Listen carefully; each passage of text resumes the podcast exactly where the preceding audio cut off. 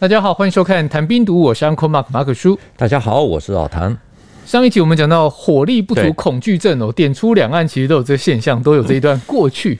当然，从现实层面来看哦，台湾的火力是不够，需要依靠美国的帮忙。但是每次有军购案出来啊，一定有一股质疑的声浪，说这个武器、这个装备，老美都快淘汰了，你还卖给台湾？老谭觉得有道理吗？台湾过去只想取得某些先进的武器，却始终没有得到。有一个很重要的因素，就是老美担心这些武器的机密数据会外流。凭良心讲，美国的忧虑是有道理的。最近一两年发生的，我们看新闻就知道，所以就讲一些古早一点的事情。但是发生在韩战战场，在一九四八年十二月，在徐蚌会战，国军装备最优良的美械兵团被围歼。第十八军参谋长杨伯涛等人被俘，因为他熟悉美军的装备，还有他们的这些武器性能，所以在抗美援朝之后，他与其他几位被俘的将领开了研讨会，写了一篇六万字的军事心得啊，就是关于美军战术之研究，提供给志愿军参考。这个是白纸黑字写的，在杨伯涛回忆录里面有。我刚好手上有一本啊，绝对不是乱掰的。也就是说，蒋介石希望派三万国军到朝鲜半岛，最后他的希望落空。可是没想到，他过去的手下将领却用这种不同的方式来参与韩战。你说杨将军写了一份研究，然后曝光了美军的军事资料，还给了志愿军。对，这有点太刺激了。这整个事情的来龙去脉是怎么样？我们知道，中共是靠游击队起家的。其实游击队也是讲究队形，如果毫无组织，早就被灭了。不过，因为既然进入了北平，也进入了南京，总是要正规化，要转型为国防军。那刚好韩战爆发后，二野的刘伯承负责筹设南京军事学院，在一九五一年一月十五日成立。那个时候，南京军事学院缺乏师资。因为解放军的一部分的将领在朝鲜打仗，加上说这个是要训练正规的军事人才，所以除了从苏联找来教官之外啊，那很重要的就是从哪里找？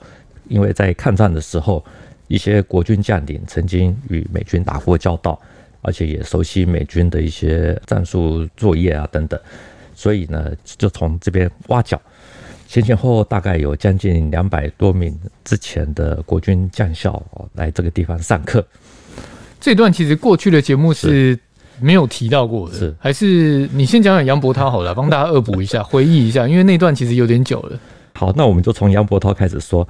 我手上这本杨伯涛回忆录啊，它是一九九六年版，很久以前买的。杨伯涛是属于国军层层的土木系啊这个系统。一九四四年，他被任命为。十八军十一师的师长，这个十八军呢是国军五大主力之一，而十一师呢又是十八军的主力，所以土木系这个称号最主要的来源就是十一合起来就是土，十八合起来就是木，合起来就是土木系。我以为他是学土木的，所以叫土木系，原来是跟番号有关系的。对，大家去叠一下那个字就可以理解。他说那个时候呢，虽然是被关押，毕竟是土生土长的中国人啊，这是他书里面写的，有着民族自尊心。战患中的王岳啊、王元子等等啊，这个也都应募参军到南京军事学院啊去开课。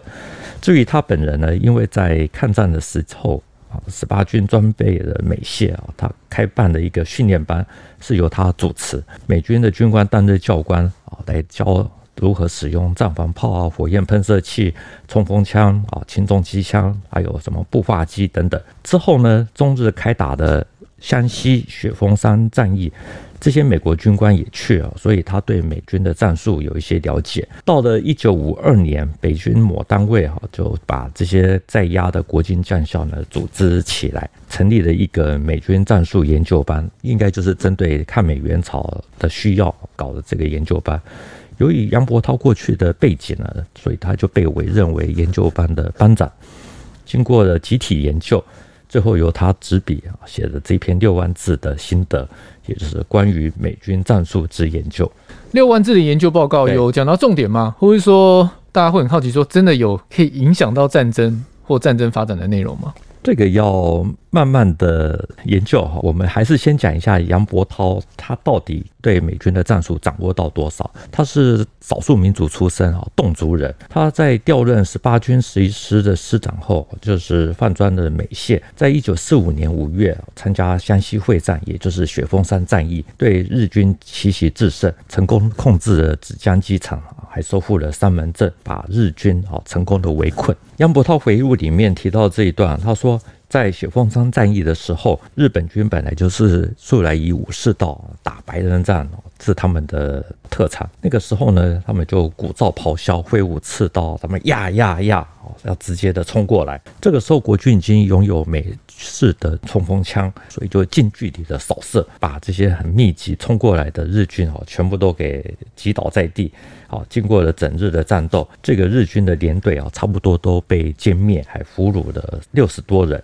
他说，听到我们生俘日军，美军军官都很好奇的跑去看，其中有一名少尉军官叫 Wright，还拿卡宾枪准备要去枪毙其中啊的一名日军的俘虏，结果被他给制止。但从这个例子来看，其实装卸美械的国军部队战力是真的有所提升哦，可以直接几乎是全歼了。是。杨伯涛说，出战得胜后，十一师乘胜收复了三门，使得日军的右翼的侧背阵地出现了缺口。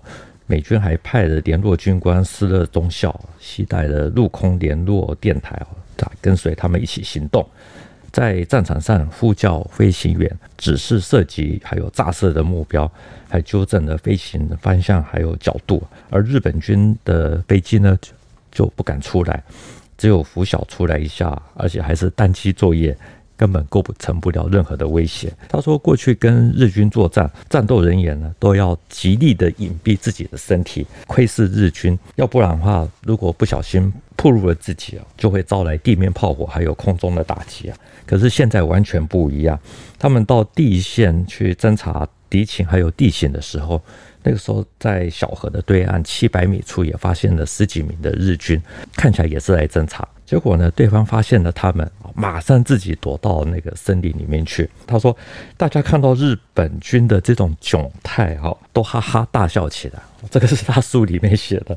于是呢，就匆匆隆隆的部署，展开进攻。所以，雪峰山战役呢，被认为是抗战末期国军打得最好的一场战役。也被认为说，如果有足够的武器，其实是可以跟日本军一搏的。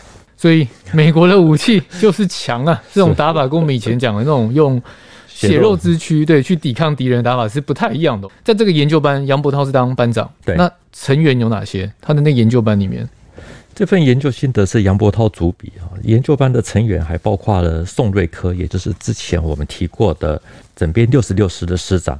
还有秦道善啊，是第十军的军长；吴少洲，第八十五军的军长啊；还有侯吉辉啊、林伟宏等等，这些都是成员之一。其实照前面这样背景说明下来，杨伯涛是真的很熟悉美械，是。然后再加上宋瑞科这些人在帮忙，那宋瑞科其实之前有提到过了，所以我真的是越来越好奇，说这一本《美军战术之研究》到底写的有多详细。这本书的内容我们现在真的是不得而知啊，只知道大概就是六万字，将美军的武器装备使用啊，还有他们通常所使用的战术都介绍了。理论上应该会有他们自己指挥使用过的一些经验。刚提到说美军的武器在雪峰山战役是打的日军是抬不起头，我们可以是可以这样讲。但从杨伯涛的角度来看，他有去分析当中的影响嘛？就是武器跟战役。这个我们因为没看到这本书啊，所以也我也不清楚啊。不过我们现在从有限的资料可以看到，杨伯涛他们写出来应该是在一九五二年，那韩战是在一九五三年七月结束，可能是应该有帮助到后半段。那至于是不是那么的大，我们真的必须要再多找一些资料。那我这边可以先拿一九五一年十月啊，韩战的文登川战役啊来做例子说明。像这场战役呢，是志愿军规模最大的反坦克作战，一共击毁了六十八辆的联军坦克，是由杨成武的二十兵团负责。他的回忆录里面有提到，事先抽调了一些有实战经验的参谋人员到各个部队，协助搞好反坦克作战的准备。可是完全没有提到《美军战术之研究》这本书。所以文登川战役没有提到。美军战术之研究，但是他有说有抽调一些实战经验的参谋人员，这个就比较一个算是想象空间了，对不对？联军是在一九五一年九月二十九日发起秋季攻势，到了十月二十二日为止啊，这个文登川战役就是其中最重要的一部分。志愿军主要打的是防御战，特色是反坦克。双方是在三十八线还有三十八点五线之间来回打。那杨成武的回忆录啊，这本书呢特别的厚，分上下两册，下册就花了三百八十一页啊来讲抗美援朝。他自己说：“我对于部队作战准备的关注可能显得太细、太具体，有的下级指挥员也许会误会我对他们不放心。”好，就是因为。杨成武这种个性哈，所以他关注的很细，所以这本书呢也相对的写的描述的比较具体一点。回忆录里面说，第六十八军在接防的之后呢，他们的任务重点是坚守文登里到杨口公路这一段，因为这片地域呢有一片南北走向，大约是三点五平方公里的川地，好，所以又叫文登川。我们看一下地图，文登川就是一条南北走向的山谷。西靠鱼隐山，东临中七峰，中央有一条纵贯南北的公路。他们根据地形还有侦查得到的情报来做研判，认为说在东线的文登川会有一场恶战，联军可能会在这里投入大量的坦克。所以呢，二十兵团的六十八军在接防以后呢，杨成武他说他就一再的嘱咐要加强。阵地的正面防御也要特别的注意哦，防止敌人的集群坦克，不能让坦克打开阵地的任何一个缺口。等于他们其实做了充足的准备，来防止坦克的进攻。那后来有成功吗？负责正面防御的是六十八军的二零四师哈，他们抽调了一百五十人组成反坦克大队，配备无后坐力炮这些武器，还在狭窄之处呢，就是。挖了一些陷坑，准备让坦克经过的时候掉下去。对，阻止他们的行动。十月十一日，美军二师还有南韩国军八师，就在一百多辆的坦克还有大量的飞机大炮的掩护下，向文登川进攻，进行了所谓的坦克劈路战。结果呢，有十多辆的坦克呢一度突入了阵地啊。那那个时候刚组建的反坦克。大队呢就开始展开了反击。在战争过程中，杨成武提到，第一九九师面对联军三个团哦，四十辆坦克，一百多门的火炮、飞机十二架，打得很漂亮。这多漂亮 我不知道。他举一个例子，他说其中有一个排呢，在北汉江的一个拐弯处的卡口，他们利用了马蹄形的小坑道。不仅守住了阵地，而且还多次打退了联军的坦克进攻。所以呢，他们发现到这个秘密之后呢，立刻把这个 U 字形的马蹄形小坑道马上就推广出去。所以这个小坑道可以说挡住了美军的坦克部队，对不对？对。他怎么会突然想到用这一招？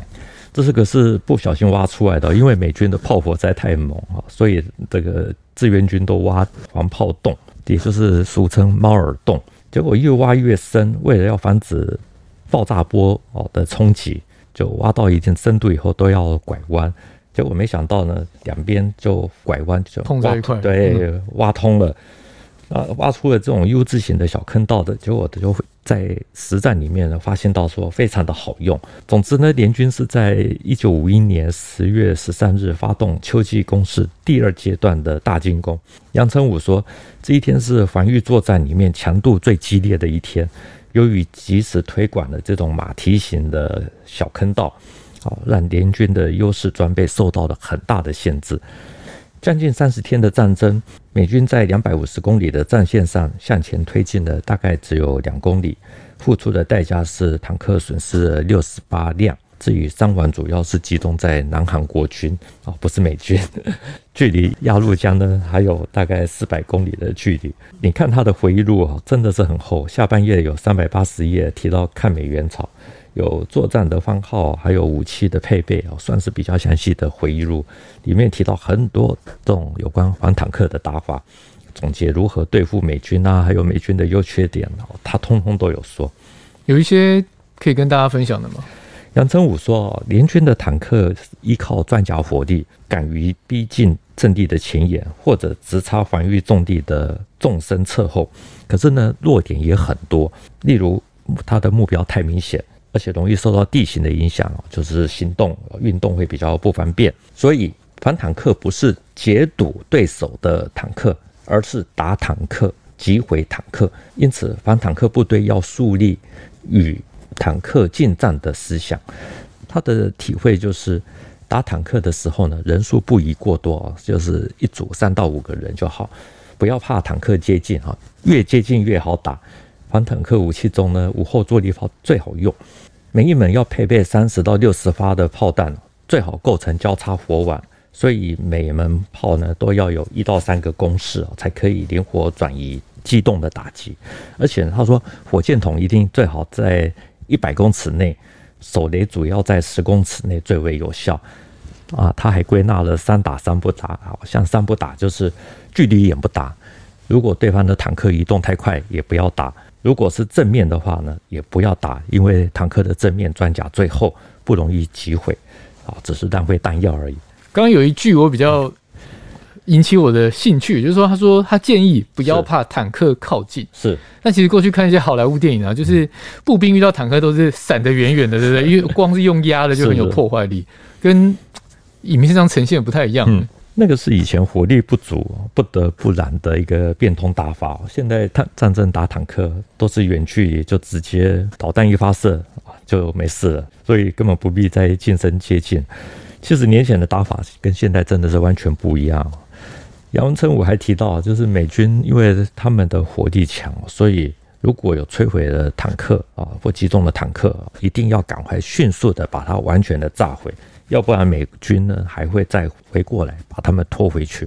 他说这些都是初步啊，他的回忆录是用“初步”这两个字啊，初步的心得体会，比较像是实战归纳出来的经验法则。所以实在是看不太出来与杨伯涛的方案啊，是不是有直接的关联？我们刚讲的是杨成武在文登川战役的心得，不过这样听下来，好像杨伯涛的心法没有用在这场战役上，对不对？没有没有那么明确的证据啊。对对，看杨成武的回忆录哈，很多都是临机或实战啊摸索出来的。国军土木系出身的杨伯涛呢，他们所整理出来的六万字刑法，在文登川看起来是真的没有用上。可是呢，从另外一个比较宽松的角度哈，也是，也就是说，国军的土木系虽然没有帮上忙啊，可是杨成武他们构筑马蹄形的小坑道等等啊，也是土木系的另外一种啊。只是说，这样辛苦的土木系呢，是建立在装备落后的条件上，不得不然的一个做法。那杨伯涛的六万字心得后来有用到吗？我没有看过相关的资料，所以我也真的不清楚。不过我猜想，从一九四四年到韩战中间也经过六年，美国的科技力是那么的强大，早就有更新装备，所以六万字是否完全管用，真的很难讲。如果真的有看过，志愿军也可能不会完完全全的遵照。要不然，如果说有了教科书就能够打仗的话，国军也早就百战百胜了。我们这边举一个例子好了，就是一九五一年元月十五日，南京军事学院成立，二野出身，刚刚坐上贵州省省主席的杨勇，他也被教学的当学生，他读的是高级速成班，是唯一一个啊做过兵团司令的学生。他上课的内容呢，包罗万象啊，从英文、地理。啊，历史、政治、化学，还有包括到怎么样指挥大军作战。杨勇说，在学完军进攻战术的部分理论之后呢，他们就到江苏沟龙到丹阳之间呢参加演习。红军的军长是由他来担任。演习到一半的时候，红军突破了蓝军的地道防线啊，前出沟龙以东的白兔镇一带。红军第二梯队投入战场，准备向纵深进展。至于蓝军，则是增援一个团啊，修建工事，准备抵抗。他说，参加演习的苏军顾问啊，主张凭借强大的火力打击还没有立足好的蓝军，然后让第二梯队由坦克来引导步兵，在宽正面高速度大纵深沿着公路推进，消灭蓝军。结果杨勇他不同意苏军顾问的建议。他坚持要用解放军的传统打法，也就是用第一梯队在正面实施主要的进攻，用第二梯队对蓝军侧翼迂回，把蓝军增援部队的先头团啊先分割包围啊，然后再予以歼灭。刘伯承后来同意了杨勇的构想啊，就按照他的方案继续的进行。由于苏联军事顾问的态度非常强硬，坚持他们的方案，最后刘伯承出来当和事佬。解决双方的歧见，而且还同意了杨勇的构想。那为什么刘伯承会选择杨勇的方案？原因是他对苏联的几名顾问说：“现代化的多兵种合同作战，我们一定要学到手。问题是解放军的装备目前达不到苏军的强度，大炮、坦克没有多少，机械化程度更是不高。要实施宽正面、高速度、大纵深的强行突击，目前是做不到的。”需要的是先把白兔镇的蓝军先给吃掉。后来呢，杨勇在一九五三年四月十八日被任命为志愿军第二十兵团的司令员。五月十一日到了朝鲜半岛，韩战的最后一场大战役，也就是金城战役，是由他负责指挥，用的就是这种模式。这场战役呢，是一九五三年七月十三日开打。我们知道停战协定呢是在七月二十七日签订啊，所以。就是两周之前，那这场战役呢，是志愿军唯一一场战役规模级别的阵地进攻战。五个军向南推进了大概十公里。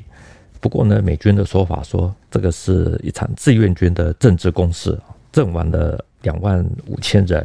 可是占领的这些土地并没有什么特别的作用，主要就是对南韩证明说，如果与中国作战是徒劳无功的。果真呢？到了七月二十七日，停战协定就签了。所以是指杨勇打得很好吗？有一部分的原因是美军打的是有限战争，也不想在朝鲜半岛再继续的缴获下去，所以一直限制自己在三十八线的附近，加上又没有办法把志愿军的后勤运输啊这些把它给阻绝。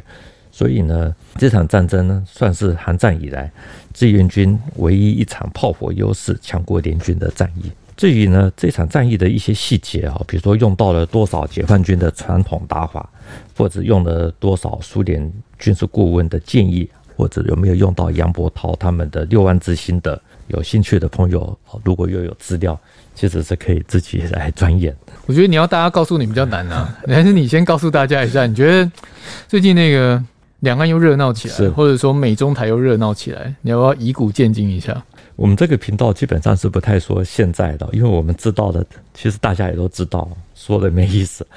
不过呢，因为已经有人现在喊出“同岛一命”的这种口号，可是呢，战争战力呢是人力加火力加精神战力的综合，能获得什么样的武器，当然是非常的重要。毕竟这是其中的一部分，可是呢，靠扫帚或者说用人命去挡子弹的时代已经过去。那之前美军要卖台湾武器，有些台湾想得得不到，有一个因素就是我们前面提到的，就是担心机密外流。对于这一点呢，我们自己说的这个题目呢，主要就是想表达美军的优劣是有可能的，就算没有间谍泄密，从历史来看，从战俘或者战犯的身上。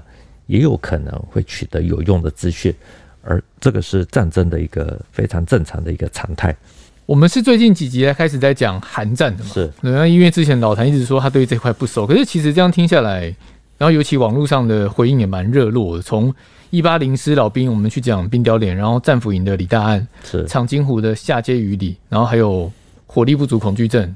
其实你好像也蛮了解的啊。我是真的不熟。没有人能够对每一场战役都能够做全然的掌握，而且我们是纯业余的球队，只是每周都得先发一次。虽然资料收集的不够多，我们的影片也不够完美啊。不过我是觉得啊，韩战志愿军是一场民族主义的动员啊。一九五零年啊，在台海、在中南半岛的越南啊，甚至于是缅甸等等，中国都面临包围，都有美军的介入。中国啊，那个时候啊，因为基于这种强烈的不安全感，还有这些国防安全的考量，所以才会有抗美援朝。当然，中共当时的官方说法啊，这个还加上了国际主义。可是本质上呢，抗美援朝应该是民族主义战争，整个脉络呢，就是延续了百年救亡这个基调，我们才比较能够去理解被俘没有多久的杨伯涛，或者说。曾经被老蒋点名，我一定要派人救出来的宋瑞珂，为什么他们会去写关于美军战术之研究之类的这种报告？至于他们在写的时候呢，应该还不知道将来会战俘会被特赦。至于他们有没有考虑到借此来争取表态，那个就不得而知了。杨伯涛跟宋瑞科后来其实都有政协委员的职务了。那至于写这份研究时的心情或是立场态度，我觉得就像老谭讲，真的没有办法考究了。我们又隔那么远，那我觉得某种程度上来说，其实关键的因素还是在于认同。是你说民族主义，那其实我讲白点就是认同嘛。就像最近讲韩战，讲到一八零师的战俘来台，有的是自愿的，有的是被迫的。对，那说穿了，其实就是他的认同导致立场或心态的不一样。你再来看现在的台湾，其实也蛮像的啦，而且那个认同更复杂，有美国，有日本，有大陆，有台湾，就这样喽。好，这一集的节目就到这边，谈兵读武，新闻与历史的汇流处，军事是故事的主战场，只取一瓢饮，结合军事历史跟人文的节目，除了在 YouTube 上可以观看，在底下留言交流之外呢，也能用 Podcast 收听。欢迎听众到 Apple 的 Podcast 给我们留言以及五颗星的评价。再次谢谢老谭，谢谢大家，我们下次见，拜拜，拜拜。